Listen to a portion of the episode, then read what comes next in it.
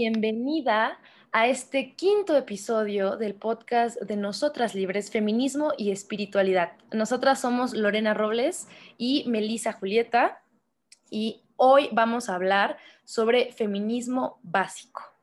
Entonces, queremos, em, Lorena, Lorena Robles, es una eh, experta en teoría de género, en violencia de género, entonces nos va a hablar sobre el, ABC del feminismo para quienes no sepan qué onda con esto. O sea, ya en estos, en estos tiempos ya todos tenemos una idea de qué es el feminismo, de que las mujeres estamos luchando por nuestros derechos y venimos luchando por nuestros derechos desde hace muchos años, pero, pero muchos y muchas no tienen la claridad de, de qué es en realidad, qué, o sea, la definición como tal y además qué busca, de dónde surge, etcétera, ¿no? Entonces, es importante saber de qué va este movimiento.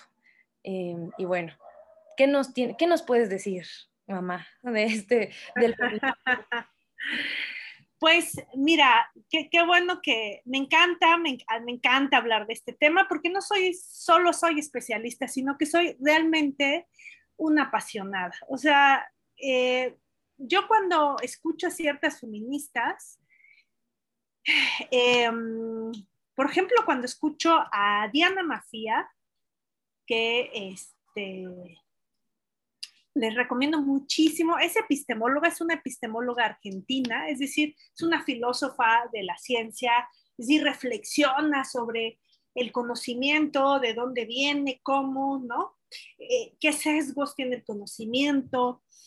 Eh, entonces, eh, historia del conocimiento. Entonces, eh, yo, por, por, ejemplo, cuando la escucho a ella, wow, es como si tuviera orgasmos intelectuales, ¿no?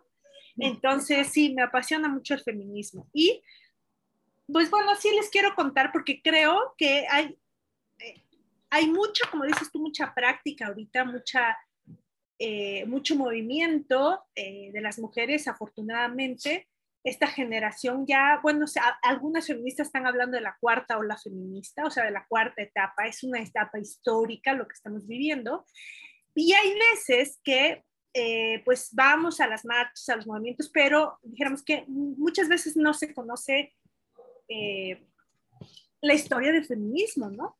Y a, y a mí me parece importantísimo decir, por ejemplo, cosas como que lleva más de tres siglos que surgió antes como postura política, antes que eh, la izquierda y la derecha. Es decir, nosotros, nosotras a veces discutimos que si la izquierda, la derecha, eh, quién defiende a las mujeres, todo esto, pero en realidad surgió antes que la izquierda, la derecha, ¿no? Entonces, eh, pues eso me gusta mucho y me gusta mucho además eh, hablar de detalles de que ahorita hay muchísimas prácticas feministas y teorías feministas, ¿no? No, antes pues había una, por decirlo así, el feminismo, la teoría feminista, y ahora pues ahí el, no solo el feminismo radical, el feminismo negro, el latinoamericano, el comunitario, el liberal, el feminismo, eh, el ecofeminismo, en fin, hay ya tantas raíces, ¿no? Entonces, pues tantas corrientes, ¿no? Me, gusta mucho eso y, bueno, me gustaría decir mitos, así como hablar de los mitos, ¿no? Del, del, feminismo. Mito número uno, el feminismo es lo opuesto al machismo, no, no, no es cierto. el feminismo está luchando o dijéramos que es lo opuesto al sexismo, no al machismo, porque está luchando en contra o, más bien para que ya, eh, ya no haya machismo, pero no es lo opuesto al, eh, al machismo, ¿no? El machismo es una actitud de discriminación, una actitud en donde se le da mayor valor a un ser humano que nació con pene que a otro ser humano que nació con vulva o clítoris, ¿no? Entonces, em, pues eso, en principio habría que decir que no, no podemos decir no soy ni machista ni feminista. Eso no es como si dijéramos, no, yo no soy ni Margarita ni Rosa. Eso no, no, no tiene, no son categorías conceptuales comparables, ¿no?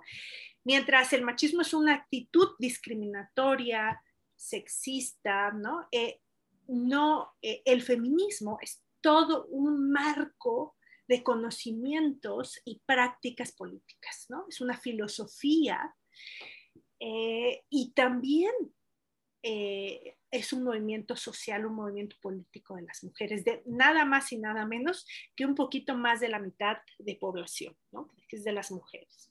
Y también ha habido muchos hombres, eso sería un, un mito, otro mito, ¿no? Que ah, pues son las mujeres, además, este, no sé, resentidas o no sé, o algo así. No, también ha habido hombres y hay, siguen habiendo muchos hombres aliados y conscientes y que han estudiado, ¿no? Eh, mito número tres, así, como mitos. Ahorita se me acaba de ocurrir los mitos. Está perfecto, sí, sí, sí. El mito número tres es como el feminismo, eh, o sea, ya por ser mujer, ya sabes de feminismo. No, el feminismo, como dije, es un marco eh, fuerte desde hace más de tres siglos que tiene conocimientos, un cuerpo de conocimientos, un cuerpo teórico, ¿no? Entonces es, eh, es que hay que estudiarlo. O sea, la, la, teoría de feminista o la teoría de género es, eh, hay que estudiarlo y estudiarlo muchísimo porque implica la deconstrucción de la identidad, de, la, de las capas más primarias, más primitivas de nuestra identidad. Es decir, cuando nosotras, nosotros nos se va formando nuestra psique, nuestro aparato psíquico, nuestra um, personalidad, ¿no?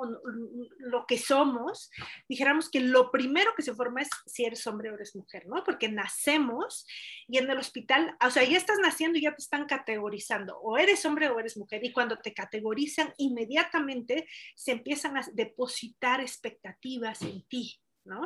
Es decir, cuando se han hecho estudios, eso no, yo no lo estoy inventando, se han hecho estudios de que, por ejemplo, a un experimento se hizo de que a las bebitas en un hospital, a las niñas, se les ponía una cobijita azul y a los niños una cobijita rosa y se hacía pasar a personas ahí a que dijeran qué observaban, ¿no? Y entonces a, a las, a las criaturitas que estaban tapadas con cobija azul, se decía, ay, qué fuerte es, mira cómo llora de fuerte, se va, se va a ver que tiene uno, se ve que va a tener unos pulmones muy fuertes, ¿no? Y, y, a, y a, lo, a, las criaturas que estaban envueltas con sábanas rosas, decían, ay, qué tierna se ve, ¿no? Entonces, ya, desde, desde que pensamos que eres hombre o mujer, ya se te están asignando una serie de contenidos, de expectativas, de mandatos, que si no cumples socialmente, eres castigada, ¿no? Y eres como regresada al rebaño. O sea, no, no, no, ¿cómo, cómo que, que quieres, no te gustan las muñecas? A ver, tú eres nena, ¿no? Y aquí están los muñequitas. Y al niño, a ver, no, no, no, ¿cómo que te gustan las Barbies? No, no, este, y luego pues las designaciones como de maricón, afeminado, por, sí, la, esa, es, esa, es, la violencia. Justo la violencia de género es el mecanismo social para que se conserve este orden jerárquico de género, ¿no? Okay. Y en realidad en las culturas ha habido mucha variabilidad cultural respecto a las actividades que se asignan a mujeres y hombres. ¿Qué quiere decir esto en español? en un castellano. Pues que puede ser que las mujeres en Japón, por inventar algo, hagan las que sean las únicas que hacen canastas. Y en Egipto son los hombres los que hacen las canastas. En México sean eh, las mujeres y los niños y las niñas las que recogen, eh, cosechan las fresas y en, en Chile sean los hombres, ¿no? O sea, no importa. Lo que se mantiene constante, o sea, mantenido constante todas las culturas, es que lo asignado a los varones es súper valorado, ¿no? okay. o lo que se considera masculino, y lo que eh, se asigna a las actividades asignadas como únicamente exclusivas de mujeres son devaluadas, subvaloradas, ¿no? Entonces, eh, pues eso, eso, el, el feminismo es, es, lo que quiere lo que aquí hay una, una descripción que, que, me gusta mucho, que eh, es de Amelia Valcárcel, eh, que eh, por aquí la tengo, que me gusta mucho y que Nuria Varela en su libro de Feminismo para principiantes se lo súper recomiendo. Dice, el feminismo es una teoría de la justicia que ha ido cambiando el mundo y trabaja día a día para conseguir que los seres humanos sean lo que quieren ser y vivan como quieran vivir sin un destino marcado por el sexo con el que hayan nacido. Es decir, es una teoría libertaria, es una teoría de la libertad. Gracias, las mujeres ahora no sabemos, ¿no? Que, que, las abuelas feministas, gracias a ellas tenemos la vida que tenemos, ¿no? O sea, que si, no, pues es que yo no soy feminista ni machista, no, es que hay que enterarse un poquito porque esa es la herencia que nos dejaron las abuelas. O sea, solamente por vivir en la, en, nuestras, en la sociedad, como ser parte del colectivo, ya estás siendo o, o, o machista o feminista si no estás enterado. ¿No? O sea, no, más bien, feminista realmente no, bueno, no sé. Hay, no, pero está siendo machista. O sea, es una u otra, porque ya está, estamos siendo parte del sistema, em, de un sistema sexista. Entonces, eh, nos han educado de forma que si no em, justo deconstruimos estos, estos roles y estas ideas, al final actuamos en base a ellas sí, porque nos sale automático. Sí, nos sale automático. Y además hemos, lo hemos aprendido con la violencia, es decir, hemos aprendido como súper violentamente a no salirnos de esos parámetros, de esos esquemas, de esos estereotipos. Bueno, entonces lo que yo decía es que gracias a una feminista, o a muchas, digo, a las abuelas feministas, nosotras, tú estás escuchando este podcast, tú, eh, eh, este podcast es posible porque gracias a ellas aprendimos a leer, escribir, o sea, nos dejaron estudiar, nos dejaron entrar en las universidades, podemos votar, podemos usar pantalones, podemos cortarnos el pelo, podemos divorciarnos, podemos demandar o decir, oiga, esto no es justo que me traten así, no es justo que mi esposo me golpee, no es justo que el jefe me diga que soy una tonta, es decir, todo eso toda esta gran calidad de vida que tenemos ahora las mujeres es gracias, gracias a las abuelas feministas, ¿no? Que lucharon, lucharon y muchas de ellas no vieron los cambios, ¿eh? O sea, entonces, eh, pues e, es, es posible esta vida que tenemos estas libertades que tenemos y además cuestionar, ¿no? Ya ahora hay un montón de términos, que, que el mansplaining, que el, el gaslighting, que, es decir, todo esto que ahora estos fenómenos que le estamos poniendo nombres. Claro, lo, lo, lo estamos visibilizando, ¿no? Ándale, y no, eso no es justo, eso no está bien, y antes pues era parte de el acoso sexual, ¿no? Antes yo me acuerdo que iba en la prepa y, y estaba el maestro que era, el, que hasta el, de apodo era el perrín, ¿no? Porque le encantaba manosear, y le, pero era como parte del, de la vida, lo normal. Ahora es lo que ¿Eh? Que te que tenías que aguantar, ¿no? Y, y, y, en las familias, yo tenía un tío que era, él nos besaba a las sobrinas en la boca, nos andábamos escondiendo de él, pero ahora, no, ahora las niñas pueden decir, el tío me es un acosador, ¿no?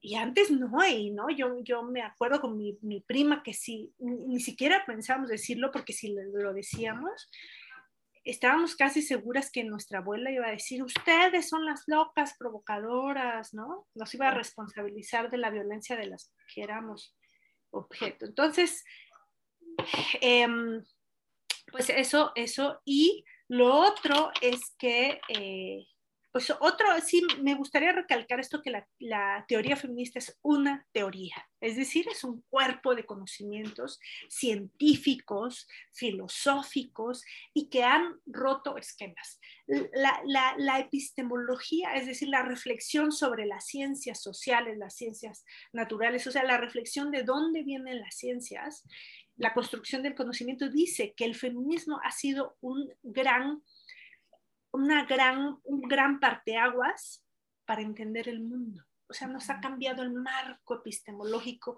cómo entendemos el mundo, cómo lo vemos, cómo lo aprendemos. ¿qué? Entonces ha sido una ruptura de paradigma epistemológico. Es decir, de verdad ha sido una ruptura del mundo. ¿no? Y a mí me gusta, justo, esto es a nivel social, a nivel científico que se habla de esto. Y también, por ejemplo, Liz Green, la, astróloga de las que le platiqué hace unos capítulos, justo dice, ¿no? Que este es una, a nivel planetario, es una era en donde se, eh, estamos como humanidad equilibrando este gran desequilibrio histórico que por eras hemos tenido respecto entre lo masculino y lo femenino, ¿no? Es una época de integración, ¿no?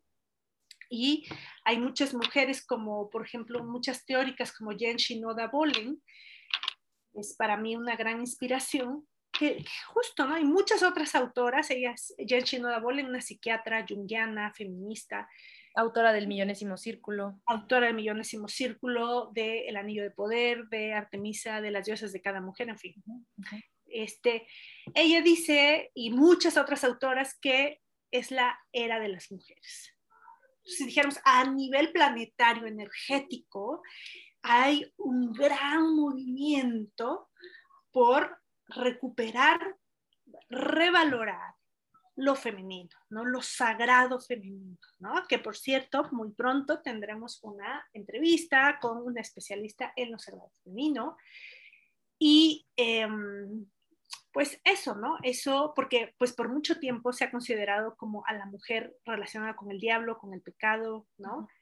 Entonces, es muy importante hablar de lo sagrado femenino. Y creo que eh, justo en estos tiempos se está integrando la, lo sagrado y la espiritualidad con el feminismo. Por eso también hicimos como, ¿no? Quisimos hacer este podcast, porque en los inicios del feminismo, era una lucha más eh, por los derechos, o sea, sigue siendo, ¿no? Por los, pero era más específicamente por los derechos básicos, ¿no? Derechos todavía es, ¿eh? Todavía es. No, claro, por eso digo que todavía es, pero en, en sus inicios era, eh, surgió como por como una lucha de, de, social, ¿no? Y política. Y ahora se suma la integración de lo sagrado femenino, de la energía femenina, como se suma además esta visión de que no solamente es lo que, no solamente es lo que vemos, las estructuras que vemos, sino también lo que hay dentro de nosotras cómo lo vivimos, ¿no? Sí, yo creo que tiene su razón y no es que se sume, o sea, es, es la, la era de la integración también, ¿no? Entre la ciencia y la espiritualidad y todo eso.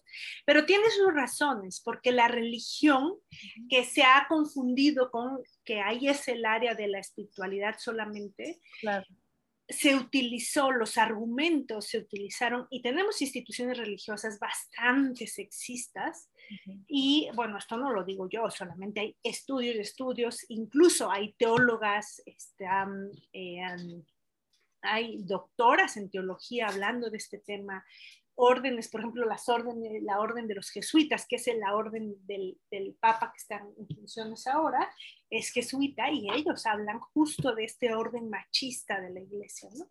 Entonces, em, o sea, por eso es que también la, pues, la, la, lucha feminista, que además se construyó mucho desde la filosofía, la política y después pasó a la, a la academia, que dijéramos que surge el movimiento eh, en, fuertemente y cobra notoriedad en Europa, Luego se pasa a Estados Unidos y ahí entran las universidades y se genera muchísima ciencia respecto a, los estudios de género.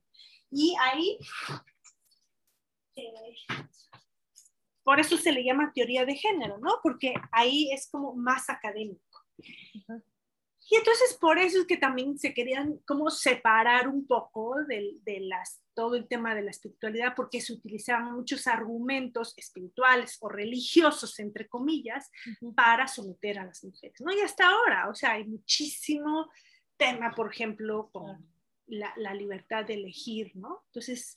O el tema de la culpa con el placer, la vergüenza ah, con el sexo y todo esto. Muy relacionada con ideas religiosas, justamente. Exacto. Entonces, por eso yo creo que ha habido esta separación. O sea, sí hay, tiene sus razones, no es. Claro, claro, claro. ¿no? Entonces, igual que de la biología, ¿no? Todo este tema de, por ejemplo, em, de, de, cómo los ciclos eh, de nuestro, ciclo sexual femenino, las hormonas y esto, cómo, cómo nos afectan el ánimo y eso, o sea, se trató de separarnos de eso porque antes se utilizaba que como las mujeres menstruamos no podíamos gobernar, no podíamos decidir, no podíamos pensar, ¿no? Había muchísimos y este, eh, prejuicios al respecto. Entonces, pero ahora hay feministas que están diciendo, mm, bueno, ya, Ya, ya dijimos que no, o sea, que somos seres humanos, que tenemos derechos, aunque menstruemos o aunque tengamos hijos e hijas y aunque demos de amamantar, ¿no? Somos seres humanos. Bueno, ahora podemos regresar al cuerpo y yo, yo diría también podemos retomar, integrar nuestras prácticas espirituales, ¿no? Y nuestra, pues sí, esta conexión, ¿no? Claro. Es eso, eso. Y eh, me parece que el feminismo es una teoría necesaria y, también una, una, práctica necesaria, ¿no? Eh, Graciela Hierro, una filósofa ética de la UNAM, mexicana, eh, mi reconocimiento, siempre estaré muy agradecida con ella, fue mi primer libro feminista que leí, que era ética y feminismo. Y ella decía en ese libro que era deber moral de toda mujer ser feminista. Entonces, bien interesante su tesis ahí en ese libro, se lo recomiendo muchísimo. Y, eh, y, bueno, entonces eh, me parece sí importante eh, decir que tenemos que empezar a cuestionarnos, ¿no? Es que este orden en donde lo masculino ha, tenido predominancia y que no nos ayuda a nadie, ni a hombres ni a mujeres. Eso es muy importante decirlo. O sea, está la pobreza, ya lo han dicho, lo dijo el Premio Nobel de Economía, ¿no? En base a estudios y estudios, que si no se acaban estas desigualdades entre hombres y mujeres, no vamos a salir de la pobreza el mundo, ¿no? Entonces, eh, digo, hay que empezar a reconocer esto, porque cuando uno reconoce en cualquier nivel de la vida que tenemos un problema, podemos comenzar a resolverlo, pero primero es el reconocimiento de un problema. Entonces, lo que veo a veces, no siempre, a veces es cuando las resistencias van hacia allá. No, es que ya estamos iguales, no es que ya hay igualdad, no es que las mujeres también son violentas. No, no tiene que ver con acusar a hombres o a mujeres, sino tiene que ver con empezar a cuestionar estas creencias que tenemos sobre qué es más valioso, lo masculino o lo femenino, lo, lo que hacen los hombres o lo que hacen las mujeres, ¿no? Y no salen automático. Hay estudios, por ejemplo, en psicología social, que se eh, experimentos, al igual que conté el de hace rato, el de los bebés, de que en dos comités editoriales se evaluó el mismo artículo, el mismo artículo, uno que estaba firmado por Juana Pérez y el otro por Juan Pérez. Era el mismo artículo, igualito. Adivinen cuál salió el mejor evaluado. Adivina. Claro, el de Juan Pérez. El de Juan Pérez. Y era el mismo artículo. Entonces, y, esta gente no es que fuera machista y que quisiera dañar a las mujeres, no, nos salen automático. O bueno, sí es que era machista, pero no con la intención, pues las ideas machistas están impregnadas, pues. Exacto, por eso quiero decir que entonces nuestra tarea es empezar a reconocer en dónde, en dónde estoy em, comportándome así y no porque tenga la intención expresa de molestar a alguien, sino que cómo me sale en automático esto. Claro. ¿Cuánto tiempo nos queda? Ay, no, no, no conté el tiempo. pero creo que ya. Ya, pasamos, ya nos pasamos. que ya nos pasamos, pero no, no importa. Este, igual hablamos como súper básico. Seguramente en próximos capítulos eh, estaremos hablando más sobre por ejemplo, las ideas que nos salen en automático, ¿no? Porque son muchísimas y, si, las puntualizamos, em, podemos traer conciencia a ellas. Entonces, sería interesante hablar como de estas ideas o este machismo. No solo ideas, prácticas. O sea, como del, del micromachismo, pues, ¿no? Claro, claro. Y, además, eh, como necesidades, así como, ay, por ejemplo, no, no, puedo, no puedo dejar en mi casa la cama extendida y que esté sucia mi casa. ¿No? Por ejemplo, muchas mujeres, ¿no? Es un tema que hemos aprendido con mucha violencia, ¿no? El tema de la limpieza, el orden, en fin, podemos hablar luego mucho de eso, o no me puedo no rasurar las axilas, ¿no? O las piernas, lo que sea, sí, sí, sí. Pero bueno, sí, yo creo que hablaremos eh, en ese sentido y eh, pues por favor mándenos sus preguntas, sus inquietudes, ¿no? Y, y eso, entonces... Eh, eso, eso me gustaría hablar como básico de que eh, hay muchísimo estudio de muchas disciplinas, ¿no? Respecto al feminismo, o sea, hay antropología, medicina, arquitectura, urbanismo, este, ay, filosofía, bueno, epistemología, o sea, ahorita desde todas las ciencias, ¿no? O sea, ay, a ver, nos equivocamos, bueno, neurología, este, eh, psiquiatría, psicología, ya dije, no sé si dije medicina, sociología, este, filosofía política, uff, ¿no? O sea, hay infinidad de, educación. Em, no, no, no, no, no. Hay una cantidad impresionante de estudios feministas, ¿no? Entonces, es decir, ¿qué queremos ir con feministas? Estudios donde se, se, se empiezan a, estudiar las desigualdades, se analizan cómo afectan estos estereotipos de género en, incluso en el cerebro, en la vida de las personas, en la salud, en la muerte o en la, en la salud de las personas, ¿no? Entonces es bien interesante, es bien interesante y no solo es eh, feminismo, no solo las, las mujeres que están en las marchas, ¿no? O la lucha, o el activismo, ¿no? Que ese es el activismo, pero hay, una, hay gran un cuerpo de conocimientos y la verdad una teoría de la libertad y la justicia, ¿no? Que no hay cómo hacerse. O sea, no hay argumento que, que, que, te puedas decir como, es que no, eso no está mal, ¿no? Entonces yo he escuchado algunos argumentos, pero que en realidad no tienen sustento, porque están basados en ignorar el feminismo. O sea, lo que critican es las mujeres que van en las marchas, pero habría que cuestionar si eso es el feminismo, si estás criticando a una persona o a un grupo de personas, no una teoría, porque no la conoces.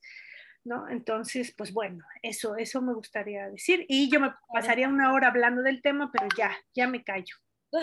no, no te, no te calles, pero sí, seguimos hablando en próximos capítulos. También hablaremos también justo de movimientos, de las marchas, podemos hablar como de esto, de esto también justo, eh, y de las formas, o sea, de la forma en la que, que, se nos hemos expresado. Bueno, hablaremos de sororidad también, de círculos de mujeres, muchas cosas. Eh, va a estar súper, súper, súper interesante. Y nos vemos el próximo episodio con Jimena Chalchi hablando de el sagrado femenino no, qué emoción, qué emoción. Sí, y luego les quiero recomendar el libro de justo que habla sobre lo que este podcast, ¿no? Que se llama La raíz de este anhelo, eh, cómo reconciliar eh, el hambre feminista con la sed espiritual, de Carol Lee, que solo está en inglés desafortunadamente, pero quien la inglés pues, se lo recomiendo mucho y quien le interese el tema, por supuesto. Muchas gracias. Nos vemos el próximo episodio. Gracias por escucharnos. Bye. mándanos tus preguntas, tus inquietudes, tus críticas y comentarios, por favor. Bye.